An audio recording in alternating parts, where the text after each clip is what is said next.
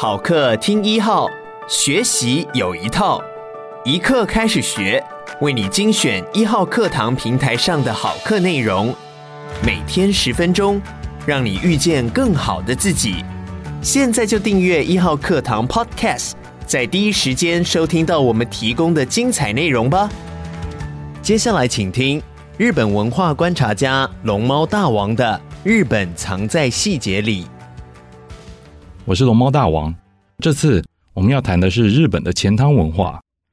我们在日剧里常常看到主角在公共澡堂泡完澡，吹着电风扇喝下冰凉牛奶，这个经典场景总是让电视机前的观众向往不已。其实，泡澡一直是日本历史上重要的社会活动。早在四百多年前，德川家康尚未开启江户幕府时代之前，日本民间就有了我们后来俗称钱汤的公共澡堂。四百多年后的现在，日本家家户户都有卫浴设备，泡澡可以不需要出门就能享受。但是，顺应社会变化的钱汤文化仍然存在于日本社会之中。你在日本旅游时也尝试过澡堂吗？让我们来看看这四百年来有趣的钱汤文化变迁过程。一开始的钱汤跟现在可是大不相同。首先，光是泡澡的形式就差异很大。最早的日本钱汤是一种称作户棚风吕的澡堂。所谓的户棚，指的是浴室换气口的特殊设计，它可以防止蒸汽大量流失。这听来有点奇怪，好像跟消防署常常宣导浴室要注重通风的规范不同。事实上，古代的澡堂更近似于我们认知的半身浴，代表浴槽的水量差不多只到浴客坐下的腹部高度。上半身等于是蒸汽浴的形式，因此浴室里就必须经常保持不通风的状态，这样才能保留蒸汽。而既然不通风，室内自然阴暗。而在江户时代的钱汤都是男女一起泡的混浴，这样男女裸体共处的阴暗澡堂，当然很快就变成了犯罪滋生的角落。当时的幕府颁布了许多禁制令。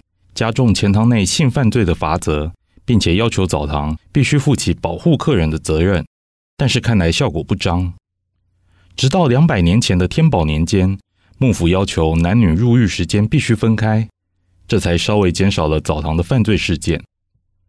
如今，在某些现代澡堂里，仍然有类似的限制，规定早上仅限女客入浴，晚上换成男客入浴，但混浴制。一直得等到十九世纪末的明治时代中期，才真正彻底废除。这代表着有长达三百多年的时间里，钱汤就是男女混浴的代名词。对现代人而言，还真有点不可思议。讲到这里，让我们回到“钱汤”这两个字的字面意义上。“汤”这个字在日文里是热水的意思。那么，为什么澡堂会被称为钱汤呢？原因很简单。因为只要一点点钱就能上澡堂，某种程度上说明了钱汤是当时日本生活里不可缺少的基础设施之一，任何市民都可以享受。进入二十世纪后，日本社会逐渐西化，越来越多家庭在家里就有能够泡澡的浴室。一九六四年，东京首次举办奥运，日本政府趁着这次全球目光注视东京的机会。一口气推动了大量的社会革新制度，像是改革垃圾清运方式，或是导入连接东京、大阪的新干线等等。这种奥运新生活运动，连带让许多经济许可的日本家庭开始尝试许多新科技。现在在日本各地的商务旅馆里，非常常见的一体成型浴室 （Unido Bath） 就在这个时间点引起流行。这样的一体成型浴室，施工快。清洁方便，一间浴室就有马桶、浴缸、洗手台等等标准配备，而且只要几个小时就能组装完成。既然一体成型浴室这么方便，看来每天晚上日本人都可以在自家享受泡澡乐趣，再也不需要拜访澡堂了。有趣的是，在举办奥运的隔年，一九六五年，重新调查全日本的钱汤数量，数量竟然还是高达两万两千间。在自家浴室普及之后，为什么大家仍然舍弃家中浴室不用，而愿意花钱出门上澡堂呢？答案很简单，家里的浴室只能泡澡，而钱汤的乐趣却不只是泡澡而已。上钱汤可以是一种社交活动，可以与街坊邻居天南地北的聊天。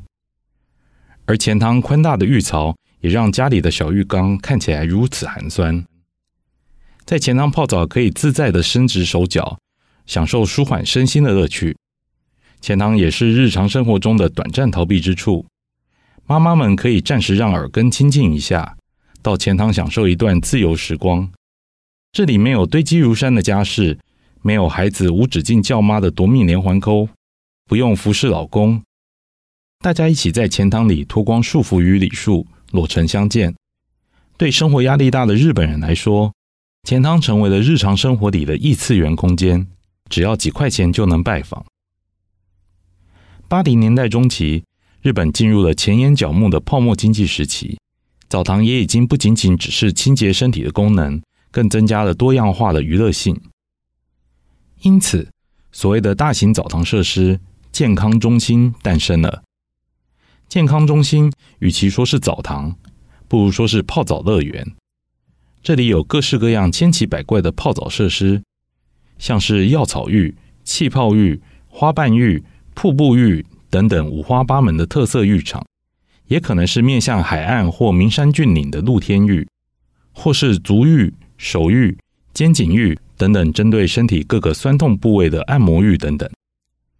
而泡过这十几个风格不同的浴池，泡到肚子饿了也不要紧。健康中心设置了大型食堂，其中的各国料理数量与种类都不输给浴池。泡完汤，身体暖暖的吃饱饭。感觉意识开始模糊了也不要紧，健康中心有可以小睡一下的大型房间，还有漫画、电视与按摩服务等等休闲设施，让你能彻底放松身心。累了就小睡一下美容觉，醒来后再把所有浴池从头到尾泡一轮。这样的大型健康中心，从某个角度看来，还真的有资格称得上是健康中心，至少。这里可以全方位的满足你想要舒压的需求，就连泡完澡之后准备回家也很轻松。健康中心通常都有免费接送巴士，路线涵盖当地的大型社区或是车站，不花一毛钱就能将放松的全身软绵绵的客人们送回到他们的现实世界去。而到了九零年代，财大气粗的经济泡沫时代真的变成了泡沫。导致我们刚刚提到的那种八零年代超大型豪华健康中心也倒闭了不少，取而代之的是中型规模的超级钱汤，规模介于只能泡澡的小型钱汤与超大型健康中心之间。这种所谓的超级钱汤，一样也有几个不同风格的浴池，但是门票比起包山包海的健康中心便宜了许多。如果你想要悠哉的度过一整天，那么健康中心当然就是最好的选择，但如果你只是今天想要泡个豪华一点的澡，那么价廉物美的超级钱汤就能满足你。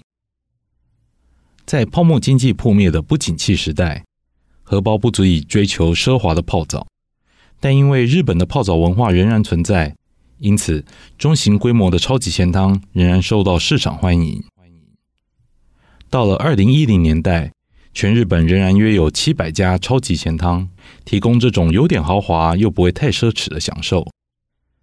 二零二零年，无论钱汤规模或大或小，整体钱汤的数量正式跌破了四千间的门槛，并维持近年一贯下滑的趋势。如今，全日本各个县市平均大约剩下一两家健康中心，某些县市甚至已经连超级钱汤都没有了。这显示出，一方面日本人已经不再将钱汤视为他们生活中的重要设施，而另一方面，经营钱汤的成本却依然很高。高昂的设备维修费用与逐年上升的燃料或瓦斯费用，都让来客数持续减少的钱汤显得无以为继。过去，许多澡堂事实上禁止外国客人进入，因为不想让这些入浴习惯不同的客人带来麻烦。举个例子。日本许多钱汤禁止刺青客人进入，但是对许多外国观光客来说，在身上刺青是稀松平常的事。他们并不是因为加入黑社会才刺青的。